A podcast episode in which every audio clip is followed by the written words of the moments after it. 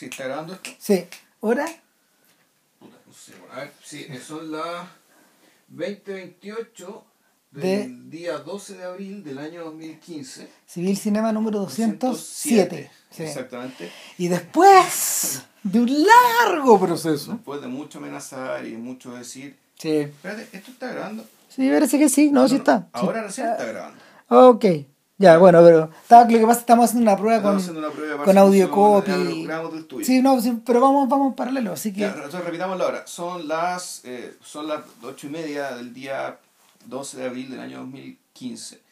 Sí, cinema número 207. Toma dos. Película que nos avergüenzan, toma dos. Eh, y esta vez vamos con lo que hemos venido ame- amenazando, digamos, o preparando Uy, sí. durante todo este tiempo. Nos que- costó.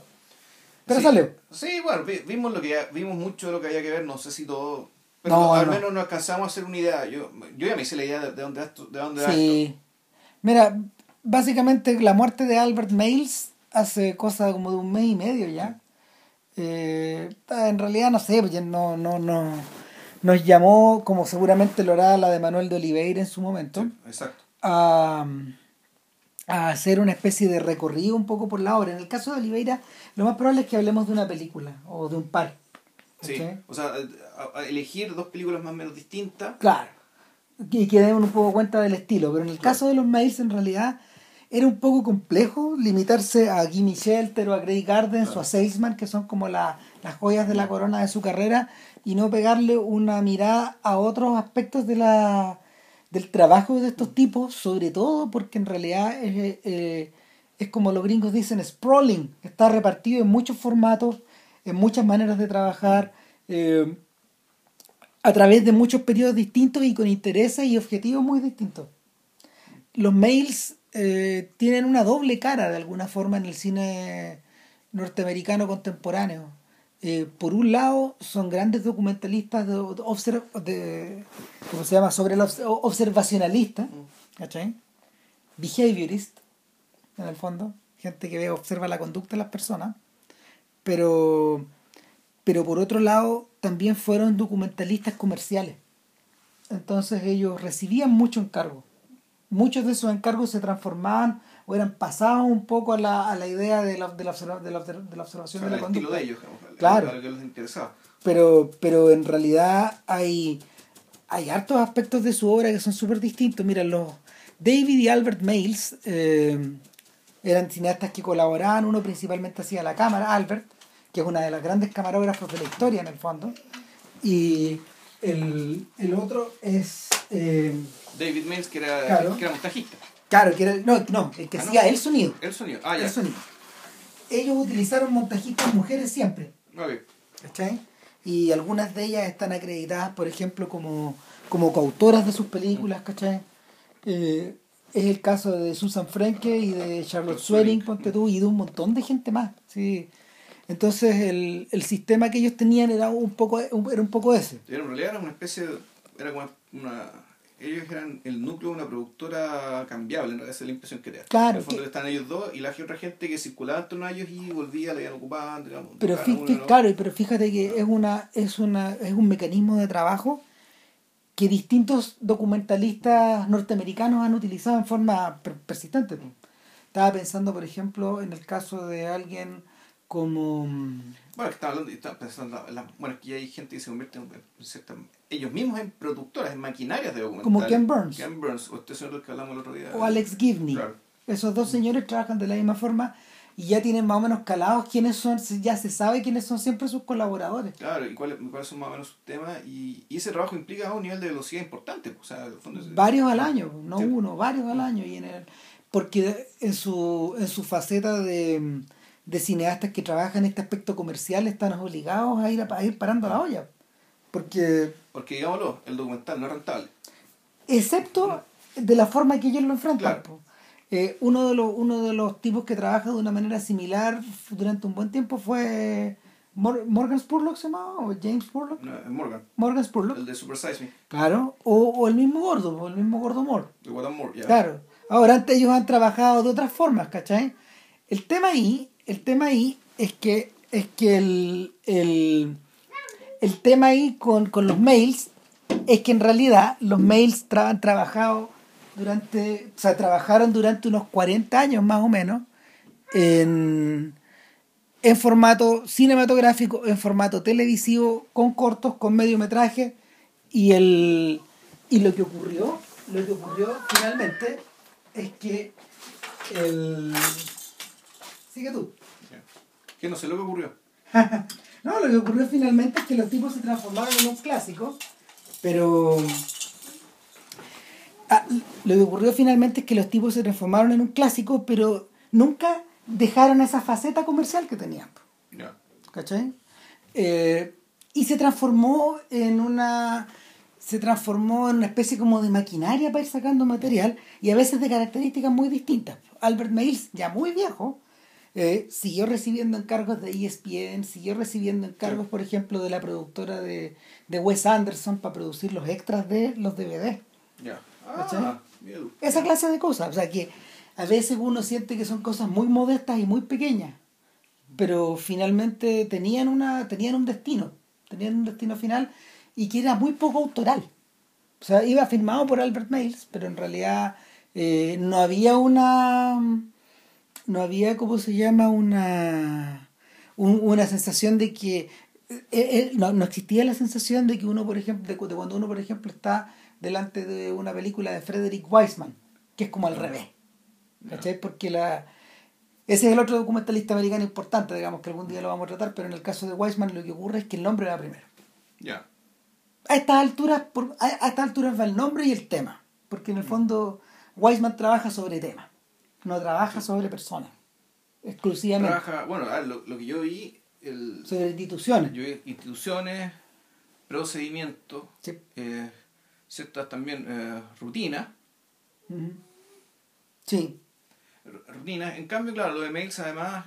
Eh, y bueno, por los tiempos en que se maneja Weisman, entonces lo de Weisman no se puede no, no, no se puede asimilar al periodismo. En cambio, lo de los mails, claramente, sí. Eso es lo que pasa. Y el ahora, la vuelta que le encontraron estos gallos a esa forma de trabajo sí es la realmente interesante. Cuando uno, se, cuando uno le echa una mirada a, lo, a las películas que los mails hicieron en los años 60, sorprende que, lo que sorprende en realidad es que el, el, trabajo que el trabajo que ellos hacen está, está centrado como en varias personas. No me alcancé, por ejemplo, a, bajar yo la película que hicieron sobre mm, Joseph E. Levine, o Levine, que es, un, que es el, el, el, productor de... Eso se llamaba, creo que... Ya no me acuerdo el nombre. Creo que se llama Cineasta, algo así. Y Levine era el tipo que, que producía, no sé, películas tipo La decadencia del Imperio Romano, ese tipo de cosas. Claro, no, pero, pero eran, eran estos gallos que producían cosas, material gringo, pero con europeo. Entonces ah. tenía una convivencia en, las dos, en, los dos continentes y, era un retrato de, en el fondo, cómo trabajaba él. Esa es como el primer, la primera pega que hacen de ellos, básicamente en torno a eso. Pero en realidad hay otras, por ejemplo, una que, una que tú tuviste, la de Truman Capote. Sí. Claro, que es, una, es un reportaje televisivo, esto, esto, esto está hecho para la tele, media hora, y lo que hacen es un poco observar al Truman Capote eh, posterior al lanzamiento de la Sangre Fría, eh, lo enmarcan en una entrevista que hay una que está haciendo que le está haciendo una señora de Newsweek lo vemos en su casa en New Jersey eh, o Nueva York creo que era pero en las afueras y lo vemos también en Texas en Kansas. En, perdón, en Kansas. Donde se produce, en Holcomb. Claro, donde se produce el asesinato y la investigación y donde claro, el libro. Pero todo, todo ese material que está que proviene como de hartas fuentes distintas está, eh, está concentrado en muy pocos minutos. Sí, 28. Claro, y bueno, lo que, o sea, todavía no se alcanza a ver esta capacidad y este ojo que ellos tienen como para, para captar los detalles. Pero lo que sí uno alcanza a saber en el documental es de ciertos manerismos, por ejemplo, o, maneras de hablar o formas de comunicarse que tiene que tiene que tiene Capote, eh, la distancia que tiene respecto de, los periodistas, por ejemplo. Sí, ahora ya, ya, ya en ese documental yo creo que hay, hay como dos, ya se ven dos características que los van a acompañar estos sujetos por harto tiempo, que mm. uno es sin pretender ser invisible, los tipos logran que la gente actúe como si ellos no estuvieran. Sí. Aun cuando no es que ellos se disfracen y en su estilo, digamos, se hagan, tratan de, tratan de desaparecer, que yo creo que es lo más común ahora. Es toda- Es como el, el document- en cierto documental más convencional que la gracia es que, que te, te quieren hacer aparecer y que no es documentalista detrás. Y es- el, o sea, pero en ese sentido la pega, por ejemplo, de él es contraria a la de Michael Moore. Claro, Donde, ne- donde es necesario que Moore esté ahí, que sea el mediador. claro. Siempre. Aquí ellos logran, y eso es un mérito, es un mérito tremendo, aunque logran que esta gente actúe como si no hubiera nadie. Claro. como si no los viera nadie. Pero ellos no se esconden de cuando cuando hay detalles donde aparecen, ¿cachai? Donde no es un, no es un, no es un pie forzado, digamos, ¿cachai? El hecho de que ellos no estén.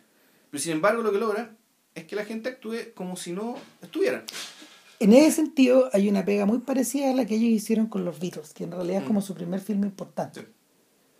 Lo- eh, eh, the Beatles First Visit to the USA. Entonces, claro. Eh, del año 64. si ustedes la buscan por YouTube, ahí la van a encontrar. Porque la volvieron a subir. La habían bajado, pero la volvieron a subir. Y es un documental que tiene dos versiones. Hay una versión que es corta, que es la televisiva de ellos.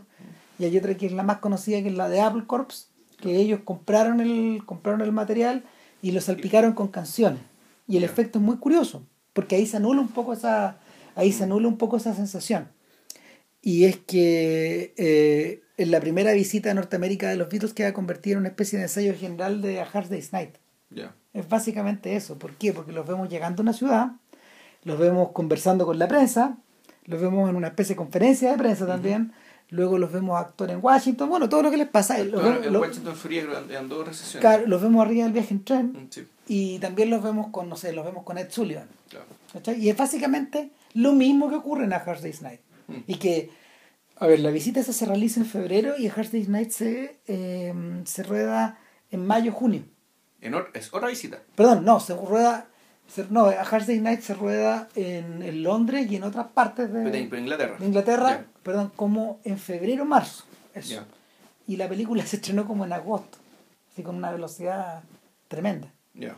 Y, y es básicamente lo mismo. pues, Tú ves a los Beatles, eh, eh, esta especie como de interacción colegial que tienen entre ellos, este club de hombres en el fondo, Sí. esta sensación de que, de que en el fondo son gente muy, muy, muy joven, eh, convirtiéndose en voceros del mismo tiempo de público ex- extremadamente joven también. Claro. Pero un poco, es muy, es muy, es muy divertido, muy extraño, digamos, de que cuando los captan, los capta esta, cuando los captan socializando, echando la talla, haciendo tonteras por acá por allá, que estoy hablando, o en tu grupo, o siempre rodeados de gente. Siempre. Siempre, siempre, eh, claro, sensación, siempre la sensación de que se los están comiendo, ¿cachai? De que en realidad el- lo que están haciendo ellos es, es como decirlo, es habitar en una, en, acostumbrándose a un hábitat que es bien enrarecido, donde supuestamente son los oídos, son el centro de todo, pero en realidad donde puta, todos quieren algo de ellos. Como, decir la canción de la Courtney Love, digamos, ¿cachai? Todos quieren un pedazo de mí. Eh, y que al mismo tiempo eso es lo más llamativo, que eh, el hecho de que no su contacto con el público del cual supuestamente son voceros, al menos, ahí no se ve. Mm. ¿cachai? No se ve. Ellos son muy jóvenes, efectivamente son muy joviales, ¿cachai? Pero ellos no comparten. eh, Lo más cerca que están, jóvenes, claro. lo- siempre hay una barrera. Sí. sea, sea la puerta del auto, la ventana del auto, o los pisos o que te, gente. o los pisos Claro. que te separan del edificio de donde estás asomando la cabeza hacia, hacia abajo, ¿cachai? Eh, Claro, entonces está, hay un momento en un carrete donde están tocando en un club, donde van a un club. también ocurre en A Hard Day's Night lo mismo. Claro, entonces pues, están ahí, se- supuestamente están divirtiéndose, ¿cachai? Y, y claro, uno ve, un- uno ve esto, ¿cachai? Uno ve esto como, claro, hay gente que se está divirtiendo como si nada, pero claro, esto no es normal. Esto no es, eh, esto no, esto, esto no es el, no, no parece ser un divertimiento genuino para estos cabros, ¿cachai?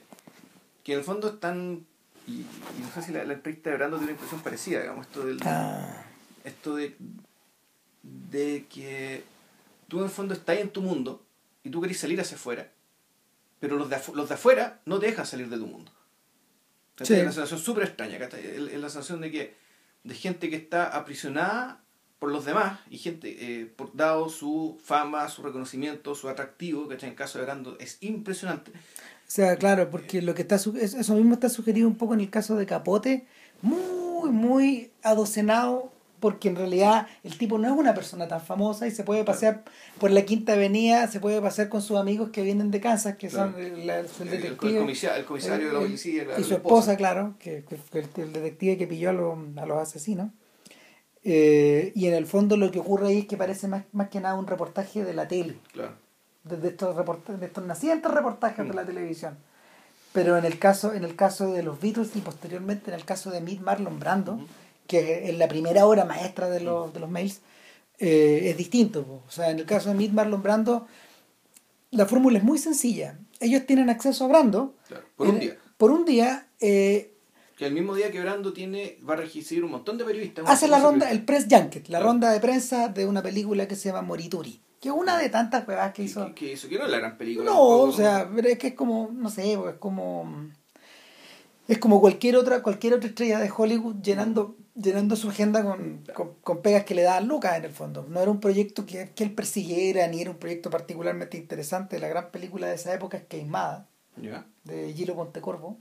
O sea, ese, esa es la gran película de, de Brando antes del Padrino. Ya. Y, y, y, eso es lo interesante, porque eh, la imagen pública de Brando es precisamente la de un millonario, la de un gallo que hace estas pegas, ¿cachai? Pero cuando uno lo ve, cuando uno lo ve en la interacción, los, mails lo filman precisamente en vez de filmar las declaraciones de Brando con un mediador, lo que ellos hacen es que el medi los, los saber, hay varios mediadores que son, los, que son los periodistas que le preguntan. De distintos medios. Claro.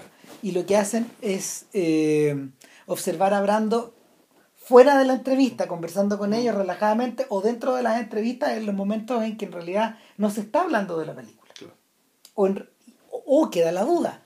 ¿Acaso Brando está usando estos momentos para reírse un poco de la película o para reírse de los periodistas o para ser irónico? Yo a veces sospecho que la entrevista nunca acaba. Que nunca hay momentos fuera de entrevista. Esa es, la sensación es que, pareciera que no hay, claro. Es la Ahora, lo que, lo que hacen los mails en el fondo es muy extraño. Eh, al poner la cámara un poco más afuera en el fondo, porque usualmente cuando, cuando una entrevista, se, cuando, un, cuando una estrella de cine se la entrevista en, esta, en estos lugares, en estos espacios cerrados, lo que tú haces es hacer el primer plano del, del, del, de la cabeza de la estrella opinando y con algún contraplano, digamos, al tipo que pregunta. Pero los mails eh, retroceden unos par de pasos más atrás e incluyen al periodista siempre en la toma. Y hombres, mujeres, tipos mayores, tipo, tipos más o menos informados, gente de la televisión, em, cabras con buena pinta. Había por ahí una, una reina de la una, una, Miss América, una Miss América que la entrevista, que es una niña que es bastante seria, pero este tipo se la agarraba el huevo, se la agarraba el huevo, ¿cachai? Y y la sensación que tú tienes es como la de un tipo que en realidad es la, de un tipo que está disfrutando, tratando de disfrutar algo que a él le resulta muy indigesto. claro, que, es complicado, porque que es complicado porque y lo, los mails lo dicen en la primera frase de la voz en off, este estamos ante un hombre que quiere responder respuestas impredecibles ante las ante preguntas predecibles. Y eso que dentro de los periodistas, eh, y ninguno era, ninguno periodista particularmente estúpido, ni indigesto, ni molesto, ni desatinado, había una cosa había un, un, personaje que preguntaba una cuestión media, media, ñoña, Sí, pero, pero ese mismo personaje, por ejemplo, tenía una interrupción súper entretenida con el propio Brando, porque Brando lo agarraba el huevo. y se iban de ida y de vuelta y parecía un diálogo de Mad Men. Mm. Era como si estuvieran hablando, estuviéramos hablando con, con el personaje de Roger todo el rato. Era una cosa así. Y de hecho, eh, la, la, la sensación, la sensación de, la, del, del, de este mediometraje, porque también dura media hora, evoca precisamente esa, esa era de Mad Men, como 66, 67, por ahí, para los que han pasado por la serie. Eh, ahora, hay un intermedio, y es cuando en el fondo Brando descansa y sale a la calle con, con este tipo. Y ahí te da la sensación de que en realidad eh, o había un entendimiento previo entre él y los mails, o los mails se ganaron una confianza que los otros no. No está explicado eso. Pero lo que hace Brando es salir a la calle y, y en ese y, y, los mails captan su interacción con un periodista francés. Y Brando está hablando francés, porque Brando hablaba francés. Y hablaba alemán también, como hay otra parte de la entrevista que te demuestra. Claro. Bueno, eh, lo de alemán no es tan raro porque hay que decirlo, obviamente Marlon Brando era alemán, o sea, era de descendencia alemana. Mm. Su apellido Brando en realidad es Brandau. Entonces, el, el Brando, digamos, es la, no sé si españolización o, anglificación de un apellido alemán. Tal cual. Entonces, probablemente lo vendía holandés. Y, y nada, pues entonces, eh, la pregunta del francés son abiertamente políticas y son distintas. Y te da la sensación de inmediato que para los franceses Brando era un equivalente de Jerry Louis o de Eastwood. gente a la que le preguntan cosas distintas también, que le suelen preguntar cosas distintas en las entrevistas. Y se cruza una mujer, una, una mujer negra que viene de vuelta y Y él, lo reconoce. Claro, y como que él la interpela, porque obviamente le gusta, digamos, pero la pregunta que Brandon le hace, ahí, ahí hay un switch. Claro. En ese momento Brandon se convierte en el entrevistador. Claro. Es Y, y- brillante. y con una naturalidad tremenda. Increíble. Y además, como el tipo es simpático y es Marlon Brando, ¿cachai? Puta, la, la, la señora, digamos, ¿cachai? Que le gusta, ah, usted es Marlon Brando. Claro, y, pero él le hace una pregunta bien peluda. Dice, ¿usted cree que la raza negra... ¿Usted haga- cree que, claro, o sea, ¿usted cree que eh, lo- los, avances, los avances que ha obtenido, digamos, la, la gente af- af- afroamericana, bueno, en aquel entonces eran negros, digamos, los, Claro. los, los, los negros americanos, se deben a lo que ha hecho la presidencia de los Estados Unidos? O sea, Brando había dicho al principio, yo creo que no, ¿cachai? Pero voy a preguntarle a una persona negra, mira, aquí hay una niña, Aquí una señora, paso, Claro. preguntémosle. Y la señora efectivamente dice, no, No, nada, aquí las para nada. nada, weón. Después de eso ya no hay nada más que decir. Hay un corte, hay un corte directo y pasamos de vuelta a la misma Volvemos sesión. al segundo tiempo del partido, Claro, en el fondo. Y, y en el fondo la sensación que te refleja ya no es en esa segunda, en esa segunda pasada, una vez que hemos visto este, esta especie de paréntesis, es que ya no estamos contemplando a la estrella, estamos contemplando al ser humano que. ¿Cachai? Porque ya, ya conocemos la, la suerte de interacción que él realiza y, Claro. y podemos hacer el entrecruce con el tipo que vemos en las películas. Claro.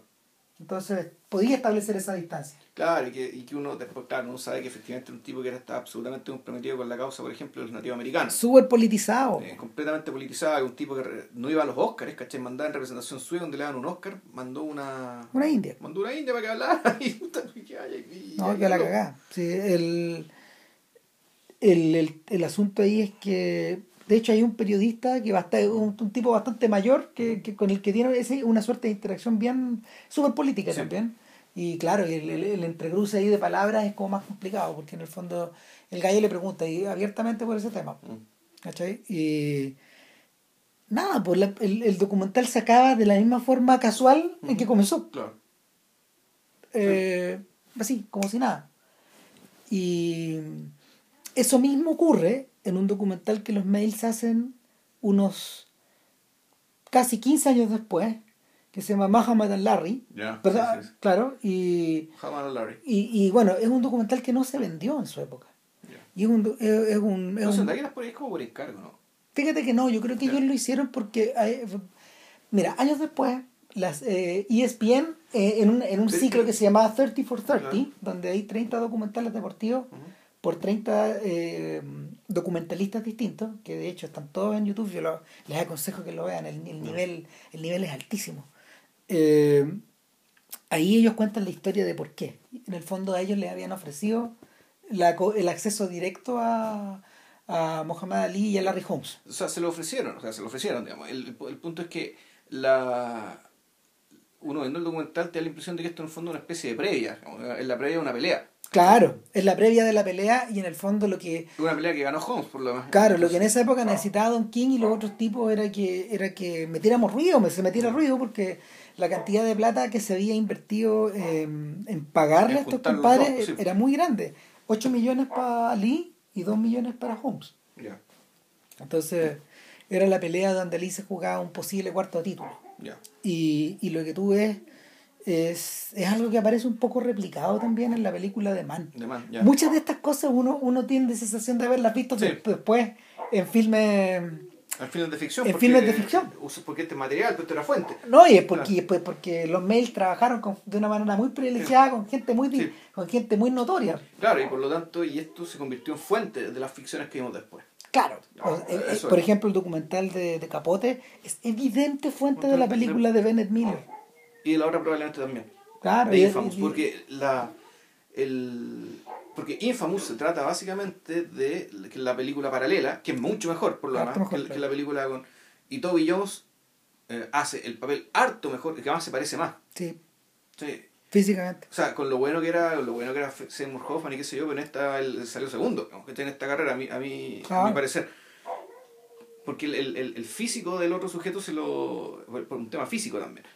Queda El muy es grandote. que- eh, claro, y este otro efectivamente tenía esta cara como de marciano, esta cara media tan, tan rara que tenía Capote. Ah, como de ranita. Como, exactamente, como una rana. El, claro, la película Infamous precisamente se trataba de la manipulación que, que hizo el sujeto este, digamos, que hizo Capote, digamos, que para que lo que pasara en la realidad calzara con el final de su libro, Claro. en último término. ¿Cachai? Por eso la película se llama así, además. Ahora, eh, en el caso de Mohamed Larry, por ejemplo, Mm. lo que uno ve es una interacción que uno, lo- como te decía, uno la ve después reflejada en ciertas cosas de la película de Michael Mann, Sí. que obviamente se trata de algo que había sucedido seis años antes, cuando Holmes era sparring de Ali, eh, camino a la pelea con Foreman. Pero es un montaje paralelo entre Sí. dos personas, entre una persona que, como tú la viste, Ali en el fondo, Ali es un poco como ver a Elvis, yo creo. Que, a, a- a ese, a, esa- a ese Elvis, un tipo rodeado por un entourage muy grande, que lleva todo su circo detrás de él y que en el fondo está obligado a ser Ali todo el rato. po. No, claro, y de hecho, al igual que la película Mann, o sea, la película Mann precisamente se trata de que el- cuando el tipo cae en desgracia lo- y, y termina su castigo, lo primero que hace es recomponer su trupe, porque sin su trupe simplemente no funciona. No, No funciona, o sea, necesita ese... Tenía una especie de entrenador, tenía un entrenador, pero también tenía una especie de mentor gurú que era un lenguaraz que lo único que hacía era hablar puras tonteras, pero él lo necesitaba. claro. Lo necesitaba. Y hay estos personajes que aparecen acá. No, hay gente, hay, hay gente que está ligada a la vida de Ali desde el año 58. Mm. O sea, tipos que tipos que trabajaban en la parte física, otros trabajaban acompañándolo. Mm. En el fondo este gallo se había acostumbrado a vivir rodeado por un montón de gente. Y en cambio Holmes, ¿qué es? Es él, sus guantes, Sí. su auto y su señora. Su. Y su cabro chico, o su niñita, no sé, muy pequeño. Y, y claro, o sea, Holmes, Holmes, es- Holmes es un poco todo lo contrario. Y en el documental que la ESPN reelaboró, utilizaron ese mismo metraje, pero O sea, eran, muy, eran sumamente distintos, pero en su discurso, en su mentalidad y, y- y- la conducción de la la conducción documental te llega a decir cuando uno te dice, puta, Lee, me gusta Lee. Que en el fondo los buenos son iguales. Sí, claro, o sea, cuando que, que están- van en una limusina y, y, y, em, y Albert le dice a, o David le dice a Lee, oye, ¿sabes que nos juntamos con Larry Holmes? ¿En serio? ¿Y cómo está? No, está bastante bien. Bueno, ¿y qué piensa de mí? Bueno, te le caes bien. A mí también. Yo también. Claro. Entonces ese es como el final del Claro. documental, en la primera, en la, en la primera versión que no se vendía a la tele, el final. Que es la que vimos nosotros, creo. Claro. Y, y la, la que está en YouTube, la que está en YouTube, eh, funciona ya sobre la base como del, document, del documental del documental con Talking Heads, con, con, con, con gente que opina en el fondo. Y que, y que y están muy bien, están muy bien eh, rastreados. Ya. Porque está, está Angelo Dandí, por ejemplo, está el doctor Pacheco, que, que era el tipo que acompañó a Ali en sus años de gloria, ¿cachai? Está, mm, está hay gente de, hay gente de la troupe que, que sobrevivió Claro. Y hay mucho periodista también de esos años. Y eso los- es lo que se convirtió en clásicos. 30 por 30, me tú. Claro, Ya. eh, eh, eh, el 30 por 30 amplió en 25 minutos más el Ah, material. ya. Ah, una hora sube. Claro, subió a menos. 57 minutos, una cosa así. Que el y- forma, me imagino que el formato además del canal. Pues, sí, es el formato del canal. El formato del canal. Entonces, el, lo que hacían era un poco el efecto mails, que, que, que uno lo llega a conocer después, el que uno ve en Gimme Shelter. Es decir, el after the El fact. ¿Qué pasó? la- qué- El, claro, pero tú, tú mirando lo que pasó. implicar Claro. el qué pasó o, o Claro. verte a ti mismo filmado dentro del documental. Claro. Como una parte, como el epílogo o como cuarto acto. Que es, un, es, un, es algo que ellos empiezan a incorporar, eh, empiezan a incorporarlo un poco en Salesman, esa idea de, en el fondo de observar el espejo, de observarse como espejo, y sobre todo en Gimme Shelter, que ahí, aquí, esa es la razón Claro, final de la no, película. claro, que Gimme Shelter ya puta, un postmortem. Es otra Está- cosa. Claro. Ahora, ahora que me acordé, me, me acordé de eso, el, ahora que me mencioné esto, me acordé de que esta película, la película de, de David O. Russell sobre boxeadores, bueno, uno, uno de los claves importantes del película se trata precisamente de eso, Sí, pues. de cuando el personaje se ve a sí mismo en un documental. Sí. Cuando te- se ve en un documental de ESPN, pues. Sí, es que es el tema, se trata de eso. Entonces el tipo, el, el tipo cree que el documental es sobre su grandeza, digamos, es todo lo contrario. Entonces cuando él ve ese documental, de él el tipo recién cambia. Queda la, claro. Y ahí queda, o sea, el, el, el after, el after the fact, como decís tú, digamos, este documental sobre bueno, qué pasó de, qué fue de, ¿cachai? En el caso de esta película, o sea, fue una manera muy inteligente que encontró Russell, ¿cachai? Para meter, para, ¿cómo se? Para forzar, ¿cachai? Un cambio, un, un cambio en la vida y la actitud, digamos, de este personaje, ¿cachai? Que después tiene la, la consecuencia y la implicancia en que, puta, el- Claro. el, el protagonista va a lograr su, su y además, bueno, es que eso también está basado en hechos reales, pues los personajes existen. pues. para pa, pa, pa colmo. Para colmo, claro. No. Y, y claro, y el documental, ese documental también usted puede, creo que se puede ver en YouTube. ¿Está en YouTube? Claro, es un documental bien insultivo, weón, Mm. porque es un poco la cagada lo que le había pasado Sí. a ese tipo. Entonces, nada, pues a propósito, a propósito de grandes cagadas, eh, el momento en que los, en el momento en que los mails se pegan el salto finalmente a, a algo distinto, a salir de un poco de la tele, es con Salesman, ya otra ya. ¿Cachai? Salesman, si ustedes no lo ubican, es una de las grandes películas del cine americano de la posguerra. Pero puta que cuesta verla. Es tremenda, porque básicamente. Puta mira, que es dura la ver, es muy poco. Es, es- es muy. O sea, de- definiéndola de una manera muy esquemática, Salesman también es el seguimiento de una persona, de una persona común y corriente en este caso, En realidad son cuatro personas. Originalmente te da la impresión Sí. de que son cuatro. pero una. Es Pero- una y el resto. Pero eso lo sabéis después. Claro, eso lo sabéis después. claro, claro. O sea, que, que eh, momento, ahí par- parte el tema este ya. Y puede ser que esto quiera reflejar un poco cómo empezó la, cómo, la misma, el- el- cómo empezó, la, cómo es la producción del asunto. Es decir, que efectivamente Sí. partieron, ya, vamos a hablar de un oficio. De hecho la película tiene el nombre de un oficio, no el nombre de una persona. vendedor. Vendedor. ¿Cachai? un vendedor viajero, un vendedor de Biblias, ¿cachai? Claro. De Biblias católicas.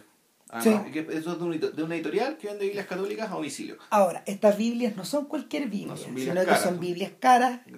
Es una venta difícil, entonces Son 50 dólares, Son harta plata. harta plata en esa plata, época entonces. estaban como inscritas el borde te lo describen de hecho las ves pero están en blanco y negro pero el borde es como dorado vienen ilustradas las ilustraciones no son de cualquier tipo sino que son de la historia del arte etcétera. Mm. entonces puta, vender Biblias es difícil o sea, y, y la y la pega la pega de estos gallos la pega de estos gallos eh, bordea lo siniestro en algunos casos porque eh, los mails no cierran nunca los ojos.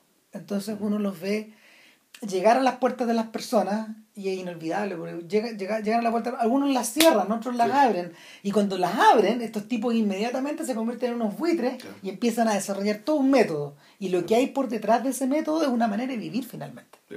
que es una manera, es una manera de vivir que, que, que ya implica una observación social que no está en las otras. ¿Cachai? Y es la, es la sensación de que tú estás entrando, este, tú estás entrando, abriendo un closet de una América que en realidad tú no ves, que tú vives, Mm. pero que tú no, que, que en general tú no observas, y que está por debajo. De hecho, ya es un milagro, ¿cachai? De que en el fondo tú no sabés cuando le cierran la puerta. ¿Le cierran la puerta al vendedor de Biblia o le cierran la puerta bueno, al par de buenos con cámara y, y micrófono que están con esta gente? Exacto. O sea, ya la, la fusión empieza a ser total y en el fondo eh, te, es un tipo de documental súper distinto, por ejemplo, al que Flaherty eh, desarrolló en los días primerizos Sí. del género con Nanook. ¿Cachai? Donde en el fondo la cámara era un plus, acá la cámara es eres tú. Es una, es una especie de... Está ahí fusionado con la cámara. Entonces no hay, no hay ninguna diferencia. Eh, estamos más cerca del verité, como Mm, llaman los sí. franceses. Estamos más cerca como de, de, de poder extraer la verdad, pero desde ya es una verdad mediatizada. Ahora, a mí me sorprendía mucho cuando yo vi la, cuando yo vi Salesman, eh, el, el hecho de que la persona abriera la puerta a la cámara también y la cámara estuviera dentro del living y en el fondo eh, observar esta interacción donde este gallo le está tratando de sacar los dólares. Los gringos tienen esa palabra Sí. de esto de hack o con. De, de- Bueno, con en realidad una estafa. Claro, pero, Pero pero esa es la sensación sí. que a veces tenéis cuando estos tipos empiezan a desplegar su arte para venderle la Biblia a la persona. po. O sea, claro, y se- el- lo- lo- la tensión es la misma. En el fondo es decir, puta, tú estás sacrificando, fue en la Biblia, la- la- el producto que está vendiendo es un producto bueno, ¿cachai? Pero un producto muy caro y muchas veces te das cuenta que la gente a la que le están vendiendo la guay es gente No la que pueden tiene pagar, la plata, no tiene la plata, ¿cachai? Y los quieren weón, dejar escalillados, ¿cachai? Puta, para comprarse, para una Biblia que es muy bonita, que puede ser muy buena para la salvación del alma y todo el cuento, ¿cachai? Pero no la pueden pagar. hay No- una no escena, llegáis. hay una escena larga, por ejemplo, donde, donde está claro que la persona lo entró para conversar. Mm, ¿Cachai? para hablar con alguien. Tal cual. Entonces ya, ya tenía una puerta de entrada también a otro tipo de interacción, ¿cachai? Que ya que tiene que ver, no sé, con la soledad, con, con esta sensación weón, de estar viviendo encerrado, que, que, que ellos van a volver a tocar después, pero eh, en atención a lo que tú decías, eh, el, problema que, el problema que el espectador tiene con Salesman es que a rato uno, la intimidad es tan grande que uno se quiere arrancar. O sea, por, por una parte está eso, por otra parte está, por otra parte el tema de que efectivamente la película en algún momento empieza a tomar una dirección. De a poco, y se concentra en el conejo. Se, un tipo que se llama The Rabbit y que es el tipo que básicamente está perdiendo el, el don. ¿cachai? El don de vender. Claro. Está perdiendo el don de vender, la paciencia para vender. Está perdiendo su mojo. El, bueno, bueno, cuando yo trabajaba en la Harvard, bueno, ¿cachai? Una vez nos pillamos, me tuvo que traducir ahí un artículo sobre un francés que es un, que es un psicólogo que hablaba de la psicología del vendedor, ¿cachai? Mm. Que los vendedores son gente muy, muy, muy, muy particular. ¿Cachai? Y gente que disfruta siendo rechazada. Porque la mayor cantidad del tiempo los tipos son rechazados. No les venden nada. Entonces toda esta gente que está en call center llamándote para ofrecerte weas que te interesan, Para que pu- puedan durar algún tiempo. Tienen que tener, eh, puta, esa... Tienen que tener esa característica. Claro, el placer, está, el placer está en la argumentación y el placer está en la seducción del otro. Es una solución, pero que al mismo tiempo si te rechazan. No te sentís mal. No te sentís mal, tú lo tomáis con, una cuestión más, ¿no? A diferencia de la gente normal, que el rechazo es algo que es una experiencia de la cual se, se, se arranca. Entonces este sujeto es un sujeto que en algún momento sí que fue un buen vendedor, pero la película en el fondo lo que, lo que, lo que registra, y, es- y esto también es algo que después se va a aparecer después, es- es uno, uno registra ya una decadencia Una sensación de agotamiento. agotamiento, pero al mismo tiempo, pero, una, eh, pero más que eh, es agotamiento, pues es falta de energía, pero esa falta de energía termina también, en cierto sentido, eh, siendo una degradación. La persona se está degradando ante tus ojos. Eh, ahora, es de una manera que de una manera que va a terminar, no, no una degradación definitiva, ni una degradación tan terrible, porque en el fondo esta degradación termina con que, el- bueno, que es que cambio de oficio, digamos, ¿cachai? y lo que pasa después no lo sabemos. Claro, eh, los americanos son buenos para el tema. Los que hayan visto Glengarry y Glen Ross Sí, lo- lo habrán observado esa misma, esa misma mm, sensación de puertas adentro, porque también es una película de vendedores entre, entre tipos que están recibiendo unas fichitas que en el fondo ellos quieren usar, pero a los malos vendedores les dan las malas fichas y así los sacan del sistema. claro. ¿Cachai? Y lo que, lo que, y lo que ellos venden son como lotes de terreno, creo. Bueno, seguro, bueno, no me acuerdo. No me acuerdo ya. No acuerdo. Pero bueno, las, las- mismo, fichitas de Glengarry son las más codiciadas. ¿cachai? Y Ricky Roma, que es, el- el- es uno de los personajes secundarios, el tipo al que le va bien, eh, él es el que las va a obtener sí o sí. O sea, no hay ninguna duda de eso. El problema es que el tipo que no sea capaz de vender nada sale para afuera. Claro. De hecho, hay una escena, si si mal lo recuerdo, en Salesman, donde hay un tipo que viene, viene el tipo de arriba en el fondo y como que les hace un pep talk. Y aparece más de una vez ese sujeto, aparece Ah, dos o tres veces. Exactamente. Puede que sea la misma sesión que ellos van salpicando. También, eso también me da la sensación. No, es que porque los cambios los van, van a distintos lados del país, pues entonces en un momento están en un lado, después van a una charla, a una convención no sé dónde, pues, en Florida, y este mozo se va y ellos se quedan vendiendo en Florida. Claro. No, y ahí, y ahí tú, ahí tú, ahí tú ahí que, que Rabbit está, está agotado. bueno, la sección final que en Miami eh, eh, el weón está Es en la última. crucis, bueno, ese va un crucis, bueno. No, está en la última y el weón dice, puta, weón. O sea, el weón odia llegar a Miami porque sabe que ahí va mal la weá. ¿Cachai? Será por el público quizás, weón, no sé. No, no. Los judíos jubilados de Miami, weón, no creo que No, están no, no, interesados en no, comprar Biblias, pues, weón. Biblias, Biblias, Biblias romanas. claro, vilas católicas. Entonces, el, entonces, bueno, por una parte está el registro de, de, de esta decadencia, ¿cachai? Y con las mismas características que hablamos de antes, es decir, eh, con que el tipo confiesa y está en su, en su pieza de vuelta un día donde no vendió nada, ¿cachai? Sí. Y con unas y, y, y, claro, sin pasar nada desagradable, No. ni que uno deba sentir que es pornográfico, igual uno siente, ¿sabes qué? Yo no debería estar viendo esto, No, no, sé eh. cómo estos hueones pudieron registrar esto. El- Esto parece una película de ficción. E- e- Esa, esa es la conclusión que llega. O sea, el nivel de exposición de, de la miseria y el agotamiento de esta pobre persona, esta persona del rabbit, del conejo. Es que, sí que esto yo no, yo no puedo creer que esto sea real, sino que esto puede Bueno, ser un actor. Ahí es donde los mails se pegan el salto mortal, hacia arriba, ¿cachai? Porque no no, no hay, no hay parangones para, no hay parangones para ese nivel de observación o ese nivel de proximidad o de intimidad en el cine americano documental. Y en el cine americano también. Eh, de hecho, esa escena a la que tú te refieres, la escena, la escena del motel donde está la tele prendida, es una weá, pero. eh, yo he leído cosas así. Había uno de la Pascua, Claro. uno que justo Claro. en el periodo de Pascua, No, acá, con, en- eh, la nieve y todo. Sí, como- Uf, tremendo. Eh, no, yo he leído cosas así, pero no he vuelto a ver cosas así. No. A ese nivel. Y Salesman, en el fondo, tiene su eco en Grey Gardens, de alguna forma. ¿cachai? Posteriormente. Pero entre medio, estos gallos en realidad se pegan un detour eh, por, pa- con cuando los Rolling Stones en el fondo cuando Allen, el festival de Altamont. claro cuando cuando Allen Klein los contacta para, para hacer la misma cosa que hicieron con los Beatles ¿por qué? porque los Stones estaban volviendo a Estados Unidos después de haber pasado que creo como como alrededor de cinco años Claro. con la entrada negada prohibida por sus juicios de por, por drogas ¿cachai? Ya. que es algo parecido a lo que les pasó a los Kings pero a los Kings les pasó por mala conducta Ya. o sea, gente quedó cinco años fuera del juego. Y no poder ir a América siendo un grupo británico que ganaba los porotos en En América, América, claro. puta, los tenía al borde de la quiebra. Los Stones llegan pobres, literalmente. A- a- hay un libro increíble que se llama The, The Continuing Adventures of the Rolling Stones, que refleja el otro lado. Es uno de los grandes libros de la historia del rock. Eh, refleja el otro lado de esta misma aventura. De hecho, este gallo viajaba con los mails, junto, junto a los mails, pero era parte de lecturas de los Stones.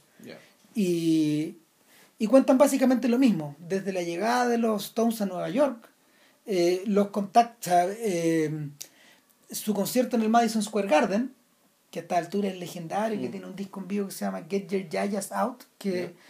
Que cuando salió la edición, cuando salió la edición conmemorativa, los mails fueron contactados para eh, Albert en realidad fue contactado porque David muere como el 2004 2005 eh, para hacer un, un cortometraje de 20 min- de, de, de 30 minutos al estilo de los Mm. antiguos con material del Madison Ya. Eh, y no ya todo chancho es una, pero, pero es una viñeta Claro. es una especie como de, de postscriptum de Gimme Shelter claro entonces uno lo ve uno los ve en el Madison Square Garden, luego los ve en Los Ángeles, luego los ve en San Francisco. Y también hay unas imágenes en Alabama, en Muscle Shoals. Shoals el- este- ¿En Jimmy Shelter? claro, cuando graban, cuando graban eh, Brown Sugar y cuando Claro. graban Love in Vain y Wild Horses. ¿Cachai? Que pasaron por Muscle Shoals eh, en algún momento para, para hacer estas sesiones, que son súper son súper legendarias y todo. Y luego, luego se ve todo el tema de... El festival de Altamont. Claro, de la realización de este concierto gratuito en Los Ángeles. ¿En Los Ángeles o San Francisco? En Los Ángeles, Los las afueras, las afueras de Los Claro, Ángeles. Este es un festival. Es una pista de carrera. Claro, dijeron ya, puta, dado que en, en la costa este tuvieron gusto, weón, puta, hagamos una wea acá, igual acá. Se Claro. llamó Altamont. Claro, y, y fue poco tiempo después. Sí. Estamos hablando de una diferencia de meses. Sí. En, eh, Woodstock fue en agosto, mediados de agosto, finales de agosto, no sé por ahí. Eh, Altamont fue a principios de diciembre. Pero los resultados fueron totalmente distintos. O sea, cuando los mails estrenan la película, la Rolling Stone ya había vuelto esta noticia que había salido pequeñita en los diarios, una, un reportaje gigante que en el fondo eh, Altamont era un concierto donde se congregó tanta o más gente que en Woodstock, cerca de un millón de personas también se, se asomó por ahí. Pero el, lo- el problema que ocurrió es que, Es que quedó la caga. claro, porque los tipos habían contratado a los Contra- Hells Angels a los como guardias de seguridad. de seguridad, exactamente. Entonces, ¿qué queda después de eso? Entonces, claro, y, y, El público estaba peligrosamente cerca, no había una entrada y una salida para los, para los músicos de una manera segura, Claro, estaban eh, prácticamente atrincherados, y rodeados de público. colmo, claro, y quedó la cagada justo cuando los Stones estaban tocando Sympathy for the Devil, que ellos mismos dicen en el documental. Cada vez que tocamos esta canción queda la cagada. ¿cachai? Esta canción es una invocación a algo. Y estamos hablando de tipos que la habían compuesto un mes y medio, o sea, un año y medio antes, con Ya. Godard adentro del, del, del, de, la, de la cabina de grabación. Que eso es parte de otro documental que es increíble. Que- historia claro, que se llama One Plus One. Y Entonces, claro, cuando están, cuando, cuando están, están tocando la canción y el público ya estaba muy cerca, que ya estaba fuera de control, efectivamente pierde el control. Y pierde el control la Guardia de Seguridad y los Ángeles Negros agarran una pistola, ¡pum! Y matan a un negro, a alguien del público. Claro, y, y, y ahí viene el after the fact, Claro. porque hay un momento brillante que es donde eh, en vez de continuar con la investigación policial o en vez de continuar con el concierto, los mails optan por lo inesperado Mm. y muestran a los Stones Viendo. el viendo material. el material de los mails Mm. y diciendo diablos, ¿cachai? Oye, aquí, aquí está este man, aquí, oye, no está, y lo, y lo ubican al tipo, Al ¿cachai? tipo que disparó, Claro. ¿cachai? más o menos la sombra del tipo que murió, que entiendo que de hecho tenía prontuario ponte tú de cafiche, de el tipo que mataron. Claro, Ya. eh, no, el, el tipo, el tipo, ¿cómo se llama? Explotaba mujeres y todo. Y, y claro, el tipo saca, el tipo saca un cuchillo, Un creo. cuchillo, claro. Y, y se alcanza a ver brillar el cuchillo en las imágenes. Esto es un poco, los mails están evocando un poco acá el material de la cinta Zapruder, Claro. para atrás, para adelante, y Y una cuestión que cuadro se ve a cuadro, cuadro nada, cuadro. ¿cachai? Es una cuestión que se ve muy poco, o sea, el, Bien tenue. bien tenue, bien oscuro además. Pero también está esa sensación, está esa sensación post-mortem que dices tú de observar la muerte de alguien ahí. Sí. Que es lo de hecho Antonioni Antonioni pasaría por el mismo, por la misma... Global, sí. No, Global. no, no, no, eh, Ah, o sea, en, en, en- en- es que Antonioni, le, Antonioni evocó- había evocado eso en Blow Up, Ah, sí. pero él filmó eso en, en El Pasajero. En El Pasajero se ve el fusilamiento de unos tipos en África. ¿cachai? Y los que, tipos que están ahí están muriendo, los, Lo lo- están matando están verdad, ¿cachai? Y, y va como sangucheado esa, esa, esa imagen, que en algunas partes se cortó, de hecho. Ya. En, alguna, en, algunos, en algunos territorios se cortó la, la secuencia. Entonces, no sé, pues, eh, te evoca un poco esta sensación de... mm, hay un artículo famoso de André Bazin, donde se habla acerca de la naturaleza moral de las, de las imágenes. Está el famoso pelea cuando. No, es que esto es una ficción, ¿no? La escena es del tipo que muere en un, en un, en un- en una alambres de púa de Pontecorvo. No, eso es Capó. el capo. Es eso es de. Lo que pasa es que en, e- en ese artículo que lo escribió Serge Daney sobre el plano de capo, el plano final de capo creo que se llama, eh, evoca al, al- a la cita al artículo de Bazán. Y el artículo de Bazán en el fondo es acerca de un documental muy vulgar sobre la África negra, es decir, entre comillas, de- descrita en aquella época, donde el, donde tú observabas a un eh, a un nativo de, de alguna de las tribus de por ahí ser devorado por un cocodrilo. ¿Cachai? Y la, la, los- la, la comercialización de esta película por parte del distribuidor francés había sido sobre la base de la muerte del, del, del- del pobre cristiano. Chucha, ya. ¿Cachai? Eh, O sea, vean vivo cómo se. ¿Cómo se faena a ¿Cómo se llama este. Claro, claro. Si en el fondo, eh, los europeos, los europeos, en uno, a ver, uno de los subgéneros más populares del documental europeo de mediados del siglo pasado tenía que ver con la explotación, El Mondocán, ese tipo. Sí, cosas. ya. pero hay un subgénero grande de eso. ¿Cachai? Entonces, eh, el Bazán escribía indignado porque en el fondo no había corte en el plano. Ya. ¿cachai? Y al no haber corte en el plano, eh, lo que tú estás haciendo es como refregarle in your face. A, a- a- él discutía, ¿se debe cortar o no se debe cortar? Ese, O sea- ese era sobre la... Es que harta discusión hay, pero la discusión es uno. Es que hay parte de discusión. Uno, ¿era importante que como público nos enteráramos de que se comían a esta persona? Para, para, esa- para el tipo que quería que tú pagaras la entrada, sí. Ya, pero claro, entonces una vez que tomaste la decisión, ya, esto es que hay que decir que a este tipo se lo comieron, no hay que esperar que este tipo se lo comieron. Y ahora, ahora viene el tema, claro, ¿cómo lo así? Así con corte y sugerencia, qué sé yo, de repente, puta, se tira el cocodrilo, después mostráis, weón, una, una chala, weón, flotando, weón, weón, en, Ah. en el río algo, voy a hacerlo. ¿Cachai? El tema, claro, ¿qué necesidad había de mostrar la cuestión sin corte? Y, po- y, hay una, y, y podí eh, enfocarlo desde un tercer punto de vista. ¿Desde qué punto de vista es más interesante para la narración? ¿Si corto o no corto? Si muestro el faenamiento, digamos, que puede que esté mal encuadrado, así, así de crudo. O, o, o filmo un plano, o, filmo un plano que sea más efectivo. Y sobre esa base es de donde se apoya Daney para hablar del plano de Capó. Porque lo que ocurre en Capó es que un tipo lo acribilla contra un alambre de púa y en vez de, en vez de mantener el plano. Es una ficción, ¿no? Claro, es una ficción. Claro, una ficción. Es una ficción y de hecho es una ficción que tiene que ver con los campos de concentración.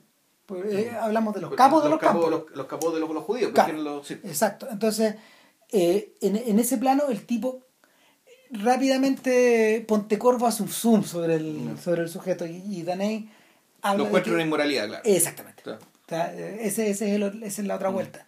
Ahora, en el caso de Kimmy Shelter, eh, no se produce ese efecto. Bueno, pero está de la otra de- derivada. O sea, aparte que ya, el tipo que firmó eso no al partido a ayudar al sujeto que se lo están comiendo. ah, ¿Cachai? Que es lo que uno se pregunta, ponte tú, cuando el documental de los pajaritos, este, el del pueblo, el del el pueblo migrador, hay una parte en que un pájaro queda entrampado en, en aceite, ¿sí? en, un, en, un, en un mar de... Entonces tú decís, bueno, puta, la gente que está filmando esto, porque no terminan a filmar cuando el tipo se muere, sino que te deja sugerido el tipo va a morir, ¿cachai? Pero entonces dices que los tipos que filmaron esto, puta, lo fueron a ayudar después al pajarraco, bueno. no se sabe. No pues, se si sabe. va- bueno, y, y- y sin ir más lejos, trasladándolo a los territorios de guerra, está este tema de que en muchas ocasiones de el- estas, estas fotos de la WordPress Photo, donde se muestra, por ejemplo, no sé, eh, hay una que es muy famosa y muy terrible de un niñito que está muriendo de hambre. Ya. Y, y, y, y en ese caso eh, la crítica iba, la crítica iba al, al tipo que sacó la foto porque existe otra foto donde está súper claro que el gallo está como acercándose al cabro chico para sacarle mejor mejor el encuadre. Entonces, ya, pues, cortemos. No sé, para. O sea, hay un tipo que le sacó una foto al fotógrafo. Ya. Y nada, pues, en el caso de Gimme Shelter, como tú bien dices, este momento que, este momento que no alcanza a ser, más allá de ser reñido por la, por la ética, lo, lo que tú ves en el fondo es la reacción post-mortem y, el, y en las caras muy sorprendidas y horrorizadas en algunos casos. Jagger está genuinamente avergonzado de que en el fondo... Pero no me acuerdo que igual esto lo vimos hace mucho tiempo, pero Jagger en general, ese es la, el momento en el que sale de cierta inescrutabilidad que el tipo pone. Ha mantenido eh, durante todo el documental mm. y ha mantenido durante toda la gira, porque en el libro, al mm. cual, en el libro donde se le hace referencia a, esta misma, a estos mismos sucesos es lo que pasa también. O sea, en el libro el protagonista es Kid Richards, precisamente porque, porque era, el, el personaje a través del cual tú entrabas y te filtrabas. Ahora, en la película, si hace tiempo que no la veo, digamos, pero mi sensación es que es que la lo que lo que les interesa particularmente a los mails es un poco la, la idea de los Stones volviendo con el circo y, y, ese circo siendo interpretado de formas tan distintas por otras personas.